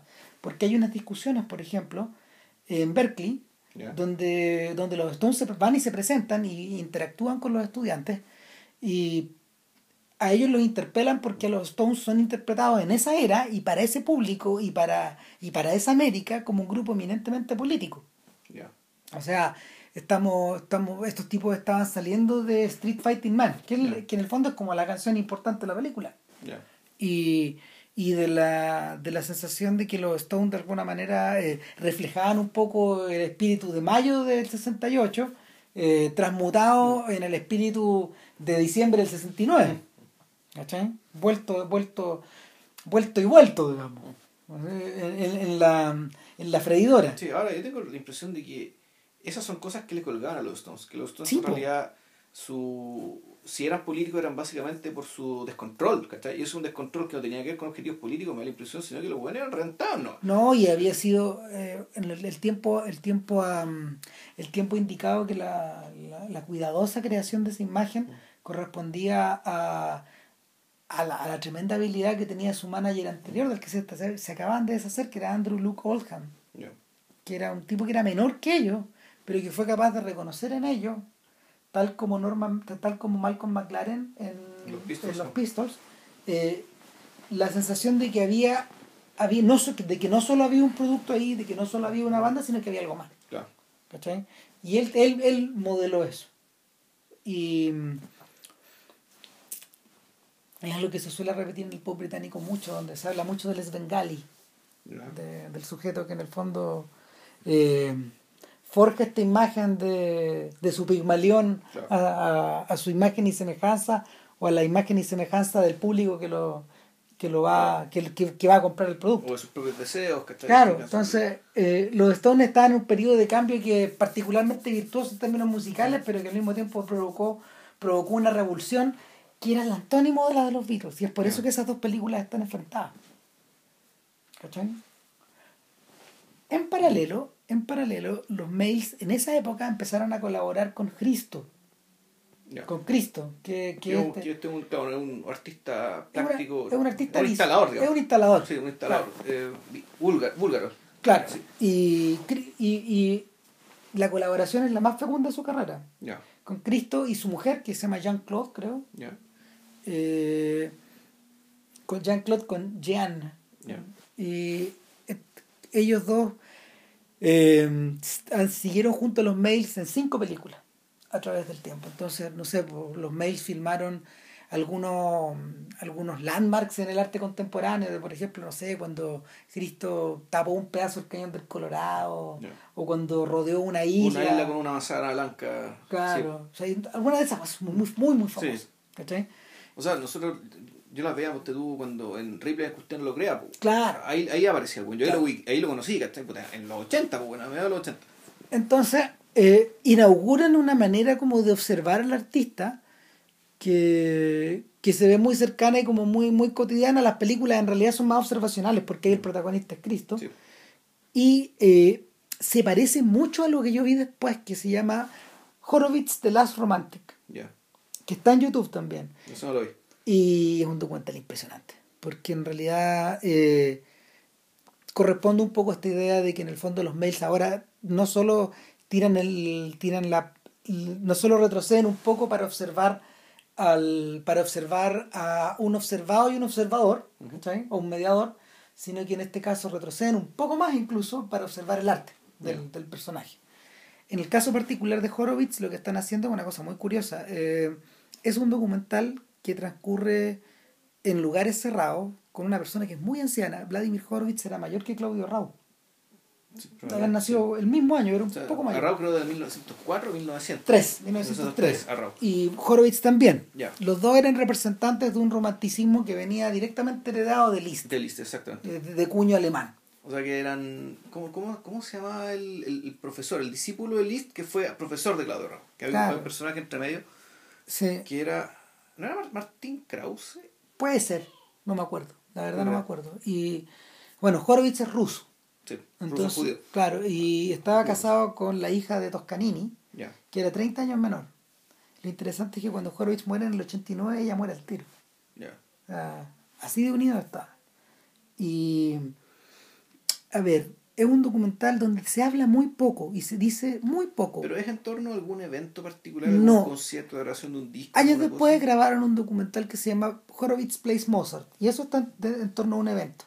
Ahora, eh, la figura de Horowitz era lo bastante clamorosa, al revés de la de Rau, curiosamente, eh, que motivaba esta clase de, mm, de documentales. Porque creo que Murray Lerner, que es un documentalista que hizo estas pegas medias parecidas a las de a las de los mails en esa etapa, Lerner creo que siguió a Horowitz en su viaje histórico de regreso a Rusia. Después de la no, durante, creo, durante, durante, si era, perdón, la Unión Soviética. Fue en los 80. Claro. Fue en los 80. Antes de la caída, Claro, y, y, se presenta, claro, en los, en los días postreros de, de, la Unión Soviética y, y, es un tremendo documental ese también. Es increíble. Bueno, el asunto es que. fue el mismo que hizo el de Isaac Stern en China o no? Sí, sí. Sí, Formado tu Moza. Formado Moza. Que se ganó un Oscar. Sí, bonito cuenta. Sí, lo vimos en, en Normandilo. ¿eh? Claro. Sí, es... Entonces, eh, claro, lo que pasa ahí es que tú observas las interacciones que Horowitz tiene con su mujer, que en el fondo es como su buddy, ¿cachai? Porque ella es la que la administra todo, la que lo mantiene un poco a raya, porque, mm. porque es como un niño. ¿cachai? Es como un niño que en el fondo va en busca de la aprobación de alguien. Entonces tú, tú ves muy cerca esa, esa, esa personalidad que, por ejemplo, en el caso de los documentales de, en los documentales de Glenn Gould, eh, está mucho más mediatizado, porque en el fondo Glenn Gould se rodeaba de una aura pseudomística que él sentía que era necesaria para verse en cámara. ¿Cachai? Eh, Horowitz hace morisquetas y muecas mientras va tocando, digamos, y gran parte de lo que se filma está en su, en su departamento. En realidad el documental de Glenn Gould te da la impresión de que lo hizo Glenn Gould. Chipo. Aun cuando está filmado por otra persona, ¿cachai? Pero claramente hay una. Efectivamente, este, esta cuestión media fractal. Esta cuestión media fractal respecto de que ya, los aspectos de virtualidad que considero fascinantes son estas, digamos. Uno, ta, ta, ta. ta, ta, ta. Dio, 32, digamos, que 32, sí, pues. Sí. Son la misma cantidad de piezas de la, de la variación de Goldberg, en el fondo. Sí, claro, es, sí. Es, es, el modelo. O sea, el tan heavy esa cuestión. Haciendo un pequeño paréntesis también, que de hecho hay un concierto súper famoso de Bernstein con Gould, donde están tocando, creo que uno de los dos conciertos para piano de, de Brahms, donde, mm, eh, a ver, ellos habían tenido en los 60 una colaboración muy fructífera y se querían mucho. Pero esto se quebró ese día, cuando Gould pensó que en realidad Bernstein estaba dirigiendo muy lento esta weá. Y eh, y hubo una batalla. Era la época en que Gould todavía se presentaba en vivo. Era muy joven. 62, 63, no sé. Y el disco viene con un discurso de Bernstein adelante, que es como un disclaimer. Chuta. Donde el, claro, donde eso ya es como una pieza de arte que es distinta a la que suena en el track 2. O sea, nosotros, y nosotros que tú demostraste los pedazos de cómo era la, la lecture que hacía Leonard Bernstein, digamos, que a la hora de hablar. A lo mejor son nativos de algún podcast algún día. El, el tipo es un orador nato. Claro. Pero nato, orador absoluto, un tipo que no se equivoca cuando habla. Claro, y es un poco lo contrario Gould, que en el mm. fondo Gould no hablaba nunca. Pero él tenía un programa de radio. Sí, pero estaba todo leído, todo calculado. Ah, claro, y era, era un poco lo contrario. Bernstein es el gran improvisador, Gould el anti-improvisador. Y en este caso, en este caso, cuando uno observa a Horowitz, eh, lo que uno observa en realidad es, es la intimidad. Es, la misma, es la misma forma de acercarse un poco a Brando es observar a, es observar, no sé, pues a Horowitz haciendo, diciendo un par de chistes, ¿no? haciendo alguna observación muy seria, ponte tú, sobre, sobre todos sus amigos muertos, ¿no? después de, no sé, porque ya están todos muertos. Están todos muertos. O sea, ya no queda nadie, ¿cachai? Eh, después de, no sé, de tocar una pieza muy, muy enredada, ponte tú, de Chopin, o de, o de tocar un de tocar un coral de baja arreglado por Busoni, ponte tú. ¿cachai? Y, y lo impresionante del documental es que en realidad las piezas musicales están puestas completas. Esto no es un documental donde te pesan, donde te tocan trocitos o pedacitos o selecciones o greatest hits. No, no. Acá, acá los mails eh, filman en tramos largos y en cine filman la filman el chorizo entero. A dos cámaras o a tres. ¿Y cuánto dura el documental? Es un, es un largometraje, porque es una cosa que en, Alemania. Yo, o sea, creo que en, Alemania se presentó en la tele, pero, pero en el pero también salió el cine.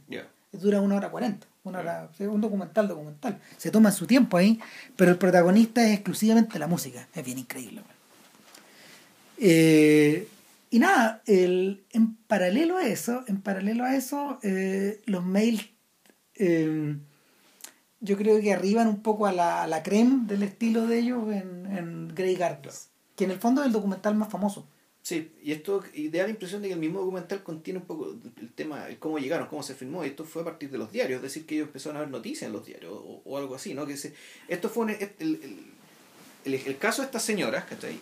es que es muy convoluta, sí, es que claro, a, esto, a los diarios llegó el caso, ¿cachai? De un par de señoras que viven en una mansión en los Hamptons, ¿cachai? En East Hamptons. Los Hamptons es como los barrios más cuicos, cuicos, cuicos, cuicos de Estados Unidos, que quedan en, eso es, en Inglaterra, sí. ¿dónde queda? ¿O no era en Martha's Vineyard esta weá? No me acuerdo.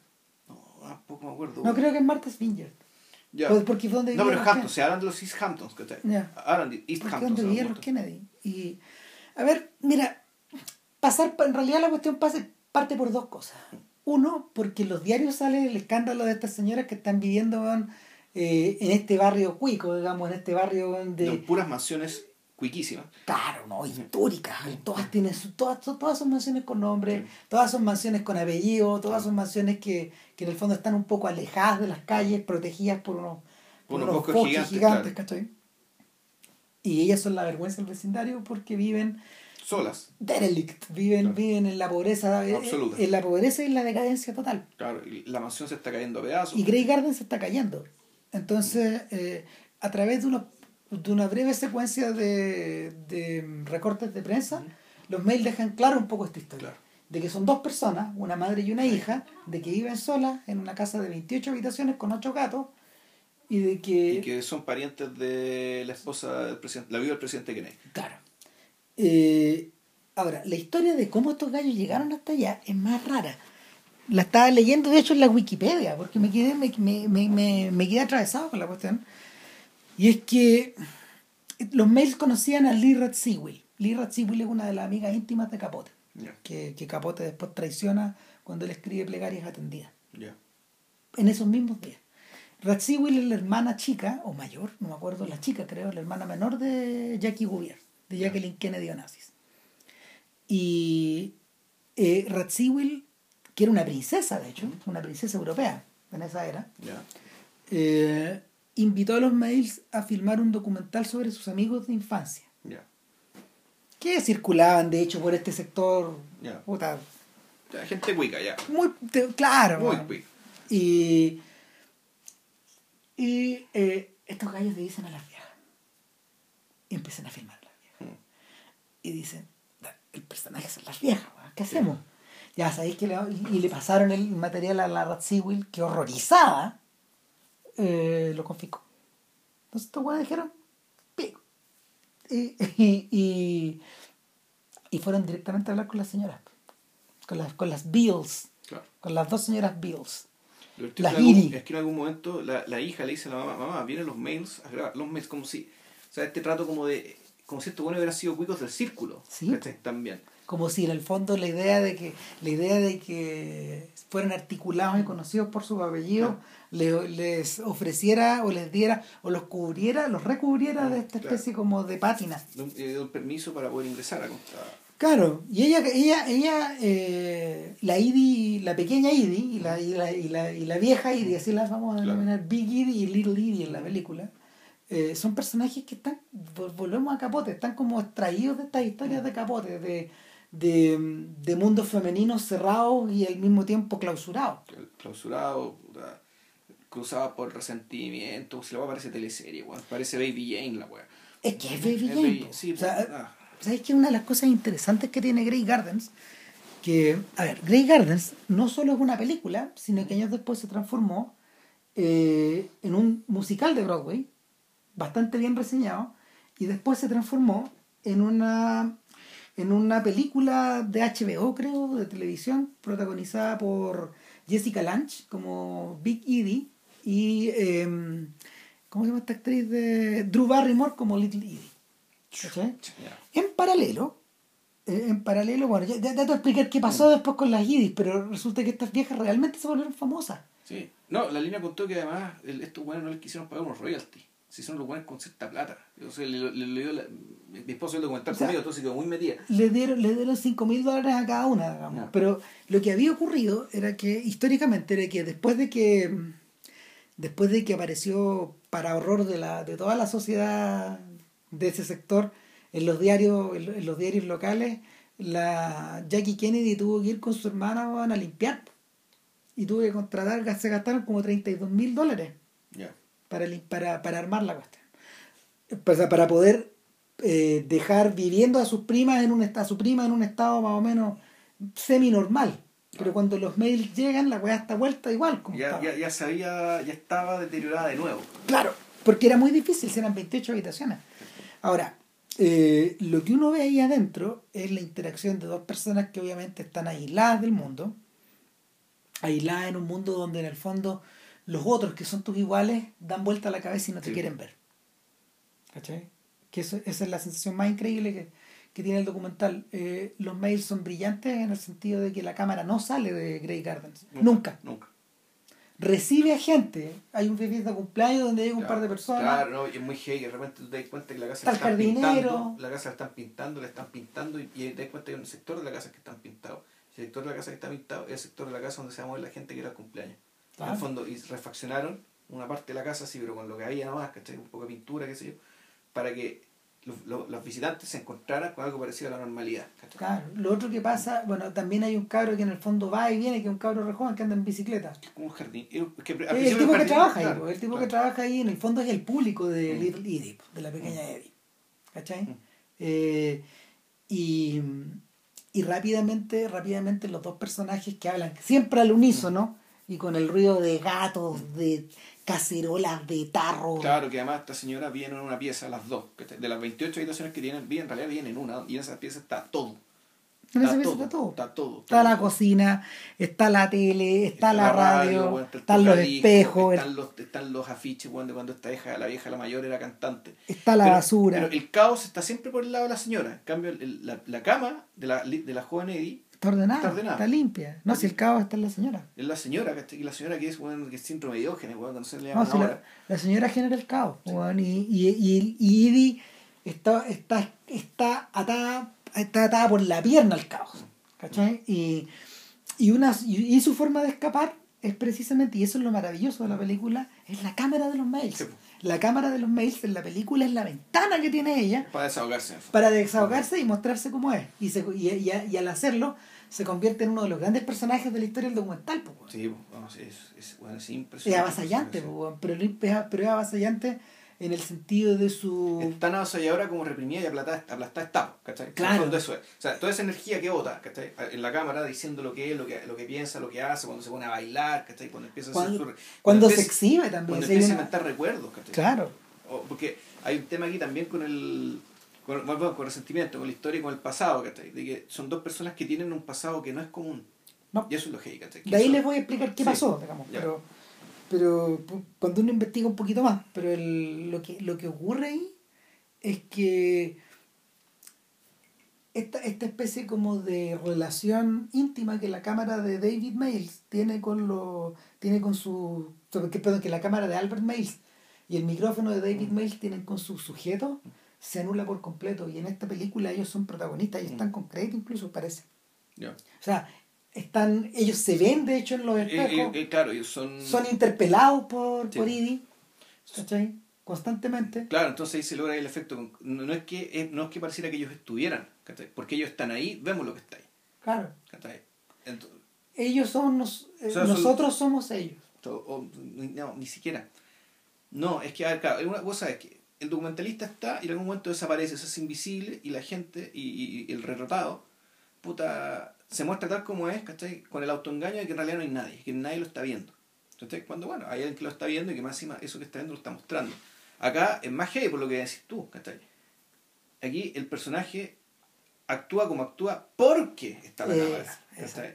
Porque está la cámara. Es el público. El Porque son su público. Lo interesante es que Little, Little Edie, eh, curiosamente, para ser una persona que está totalmente encerrada, comprende, que- o sea, ve, ve esa ventana, ve la ventana en el lente de la cámara, pero al mismo tiempo comprende que va hay algo más allá. Mm.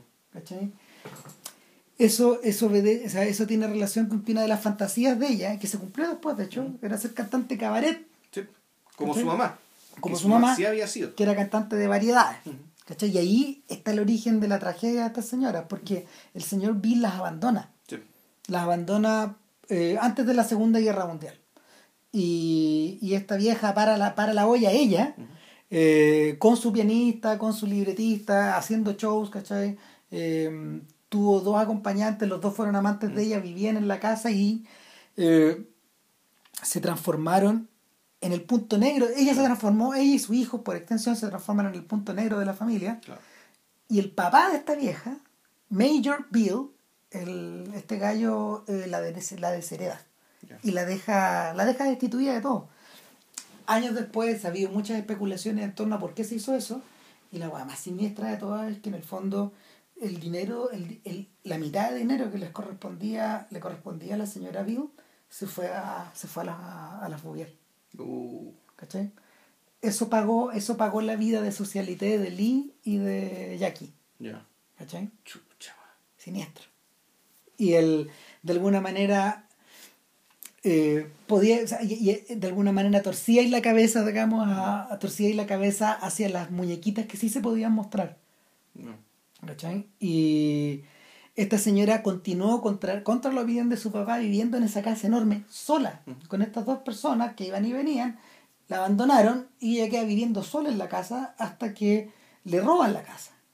Y empezó a mantenerse vendiendo, ponte tú, sus joyas de Tiffany. Ya. ¿Cachai? Y, y la hija vuelve, después de ella de haber tenido su propia historia, haber tenido O sea, como un robo. supuestamente fue a Nueva York. Claro. probar suerte. Sí.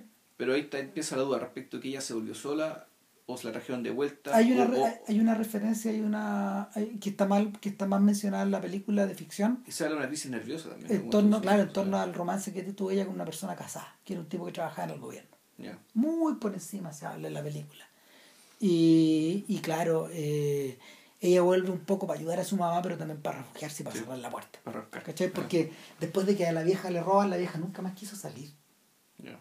entonces se, se encerró ahí y ahí Y ojo, y hay unos hermanos además que no están. dos, dos hermanos, Dos claro, hermanos, que son los tipos que, que son los tipos que en el fondo yo creo que se distanciaron de estas viejas Mm. locas, pero al mismo tiempo, al mismo tiempo, eh, cuando llega esta gran crisis ellos pagaron los impuestos de la señora, Ya.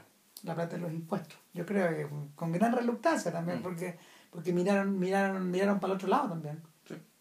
Y, y lo que ocurre después es que poco después de la, del estreno de Grey Gardens, que a todo esto eh, en- en- no, se, no se ve en la película, Mm. digamos, pero Idi considera que es una obra maestra.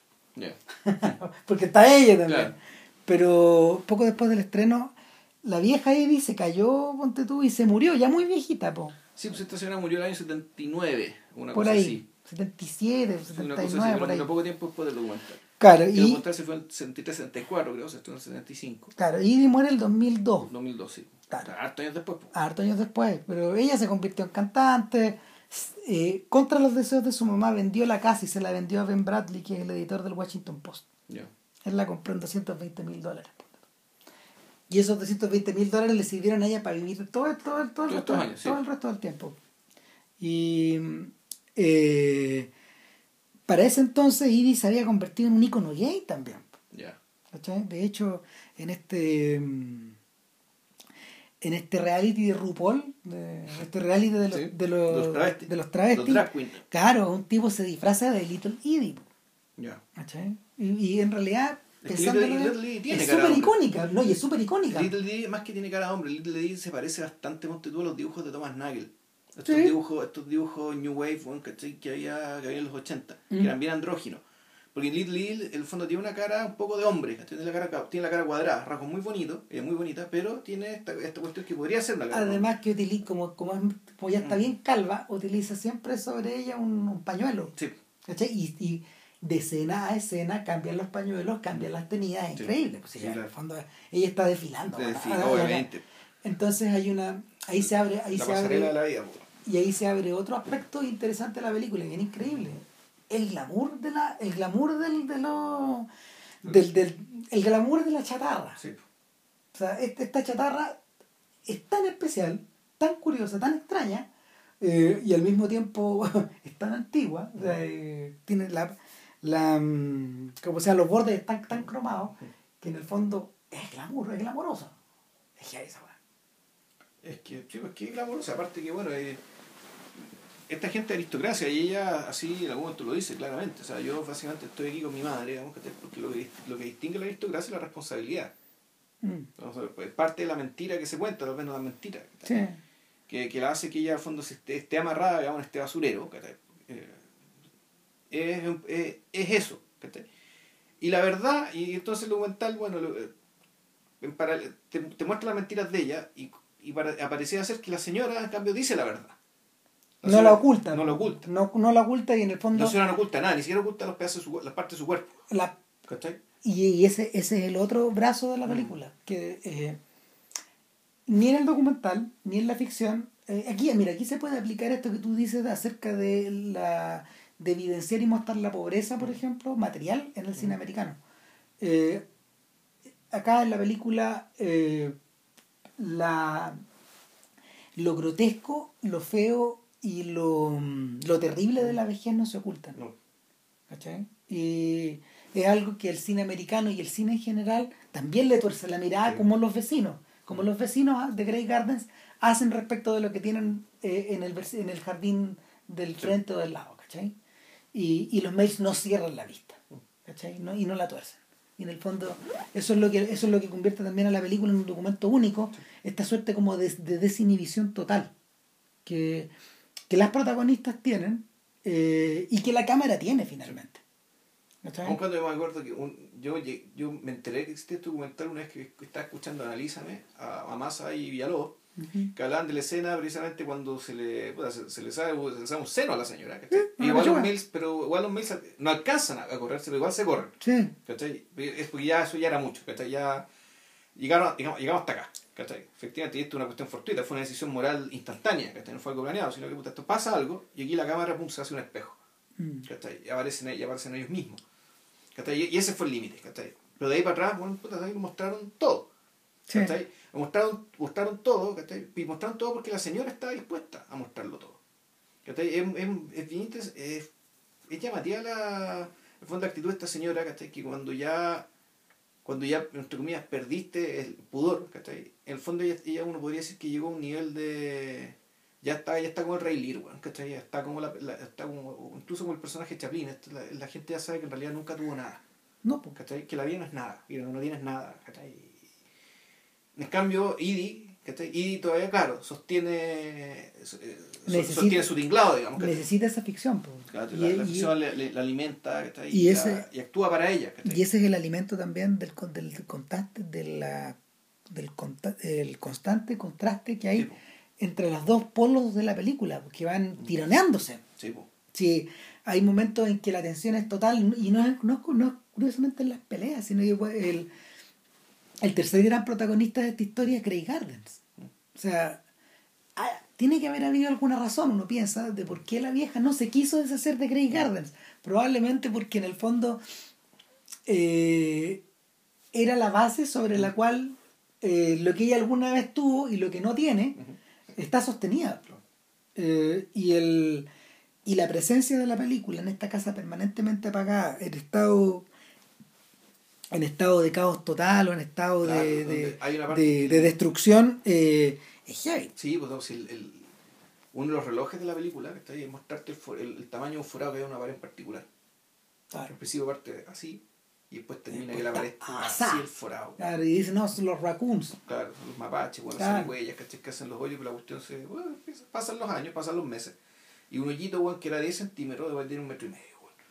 No, sí, la cagada. Ahora, eh, la- el, conta- el, el contacto que el, el contacto que el espectador tiene con esta tiene con esta decadencia y tiene con esta esta podredumbre finalmente de, de hecho es esa podredumbre a la que a la que aluden constantemente los, los españoles del siglo de oro.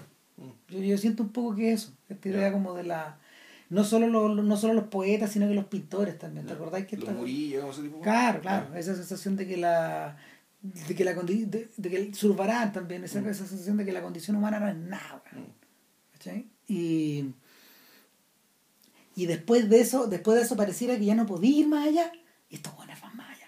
¿Por qué? Porque hicieron, pues yo llegué hasta ahí, ya no creo que no iba. Porque a los dos años después, estos weones fueron invitados por la PBS en un documental que se llamaba Six American Families. Ya.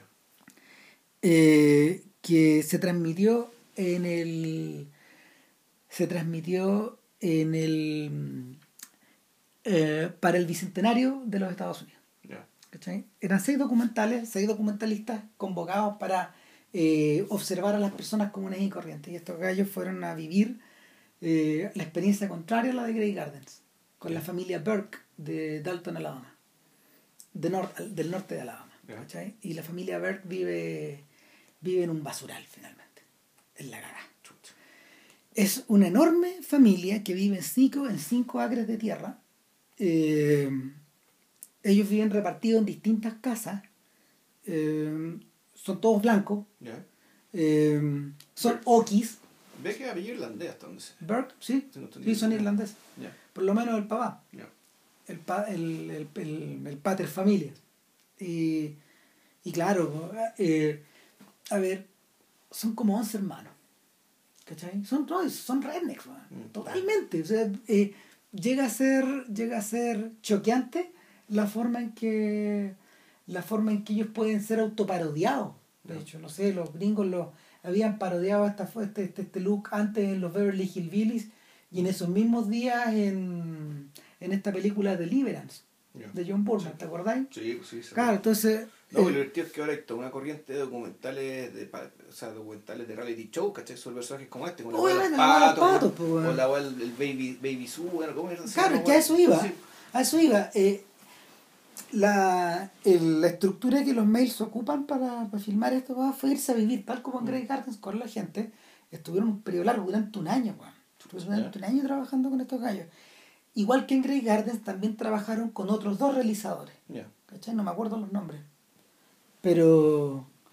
Pero lo que. Lo que. Lo que pasa ahí es que. A ver, de estos, estos 11 hijos viven. Viven en un lugar que. que también está caracterizado por ser, un enorme basural. También es un enorme basural, pues, bueno, es la cagada porque en estos cinco acres estas familias viven adentro de casas, de casas hechas un poco con los árboles del bosque, en muy, en- en- permanentemente, permanentemente, ¿cómo se llama? Rodeados por latas, por tarros, por, por madera, por plástico. Hay un momento donde el papá corta unos pedazos de una llanta y los echa a la estufa, po, a la estufa interior. ¿Te imaginas ahí el olor? Esa es muy tóxica, pues, weón. O sea, Ahí tenés, pues. El olor, Entonces- olvídate, el olor, el, el menor de los problemas, el olor, weón. Entonces, el, entonces la lo que ocurre acá, lo que ocurre acá con, con los Berk es que a ver, lo- el documental dura como una hora y los mails rápidamente tiran, tiran como tres líneas. Una de las líneas es la que tiene que ver con la jefa de hogar, que con la jefa de la familia. Y la jefa de la familia no es precisamente los el papá o la mamá, sino que es una de las hermanas. Es la hermana que en el fondo le explica a los mails el árbol familiar. Ella lo dibujó, de hecho. Este es mi hermano, este es mi hermana, este es mi hermano que murió, eh, este es mi hermano que murió atropellado por un tren, este es mi otro hermano que murió puta, de una enfermedad no sé qué, ¿cachai? Este puta es el hijo de él que vivió un día, ¿cachai? Bla, bla, bla. Y en el fondo, eh, al contar este gran árbol familiar, que, es muy- que puede ser muy parecido al, ar- al árbol familiar de las Beatles, pero que en el fondo evoca todo lo contrario. No, pero claro, el árbol familiar del sur, donde la esperanza de vida parece que es de 30 años, pues bueno, la gente muere como. Claro. Que, te come un cocodrilo, weón. Eso por otro lado, y te queda, te queda de inmediato la sensación de que esta gente también vive en una precariedad que es total, pero es una precariedad que también está conformada por su aislamiento. Porque esta gente tampoco sale, y de hecho, las personas que van siendo incorporadas a la familia, la, las nueras o los yernos, son como succionados en el fondo por esta especie de hoyo negro. Donde hay como siete autos y los, las partes de un auto sirven para reparar las del otro. ¿cachai? Se recicla, weón. Hay una micro adentro, weón. hay una micro que en el fondo está como abandonada, sirve para otra weá. Eh, como que ellos se alimentaran de la basura que están produciendo permanentemente. Eh, y Ah, pero los cabros chicos van al colegio, ponte tú, hay algún tipo de salida. claro que sí, pues van al colegio y, y a una se la ve en el colegio, de hecho, y, y hacia el final del documental ella explica que en el fondo ella tiene problemas porque, porque ella tiene un look tan ratnek que sus compañeros se burlan de ella. Ya. ¿cachai? Y a ella le da rabia. Al mismo tiempo, no sé, pues hay uno de los yernos, bueno, apenas sabe leer, bueno, dice que le encanta la Biblia, pero la puede mirar nomás. ¿Cachai? Eh, entonces, por un lado está esta enorme, esta, esta enorme precariedad que está como disfrazada porque en el fondo está tapada por estos árboles que cierran la propiedad. Unos árboles que están casi siempre secos, es como una tierra yerma. Es como esta película de Jennifer Lawrence. Que, ¿Cuál de que- la que, por la que tuvo, por la, la primera nomina- nominación al Oscar que ella tuvo. No me acuerdo cómo se llama.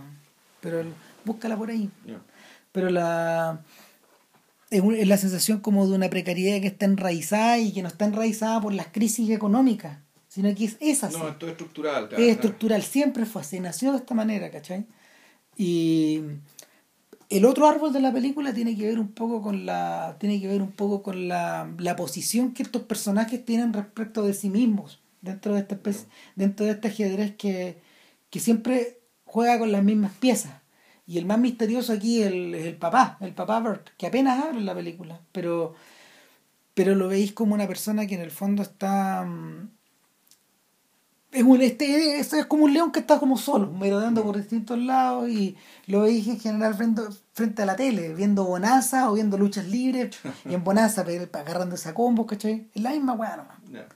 Y el viejo no es nada de tonto, pero en el fondo, pero en el fondo él está, mm, él está resignado a que la cuestión sea de esta manera. Y, y en ese caso los personajes de la hija, eh, los personajes de la hija eh, son el contraste. Hay una que habla, por ejemplo, de abandonar a su marido o de cambiarlo por otro. ¿cachai? Porque le salió igual, por- porque, porque le salió igual de inservible que los hermanos en, en cierta medida. Hay otra que es la, hay otra que es la que, que es la, la jefa de la familia, que habla de literalmente de virarse, de irse de este ambiente que, la, que los acogota y que, y que en el fondo donde se producen hijos eh, que van a ser exactamente iguales que los, que los padres, o que los abuelos, o que los tatarabuelos, ¿cachai? Bueno. los bisabuelos, los tatarabuelos. Y, y el corte que se pega es, es el toque Mails al final, pues, les muestra el documental, hasta la parte donde ellos llegaban. ¿Cachai? Y nada, pues la mamá, la, la mamá Burke llora, pues. Lo veí, la veí llorar porque en el fondo, puta, veí el choque que, y el viejo también llora, pues, porque ve- ven, ven, ven, la, ven la manera en que viven. Cuando ellos logran torcer la mirada, aquí, aquí la, el after the fact está, está utilizado netamente con propósitos morales.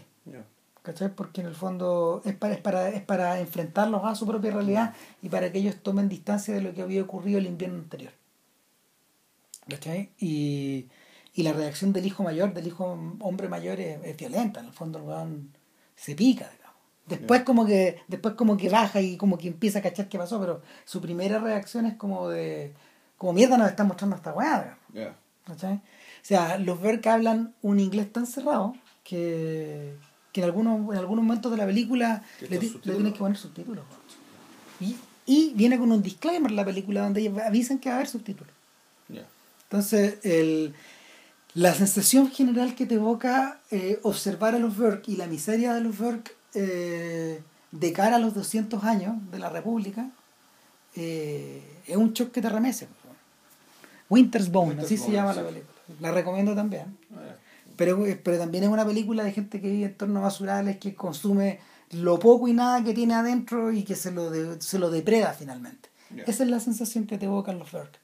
Que siempre se habla de que lo- de- del inbreeding de los rednecks, de esta cosa, de este hábito como de... No, insecto. de- de- claro, del incesto, pero, pero es, una, es, un, es un incesto que no solo se refleja en esta idea de, de que los hermanos con los hermanos, sino que al mismo tiempo de que la familia consume, se consume a sí misma, de que su manera de vivir es la incestuosa Claro. y que, y que eso finalmente acaba por arrasar tu espacio vital.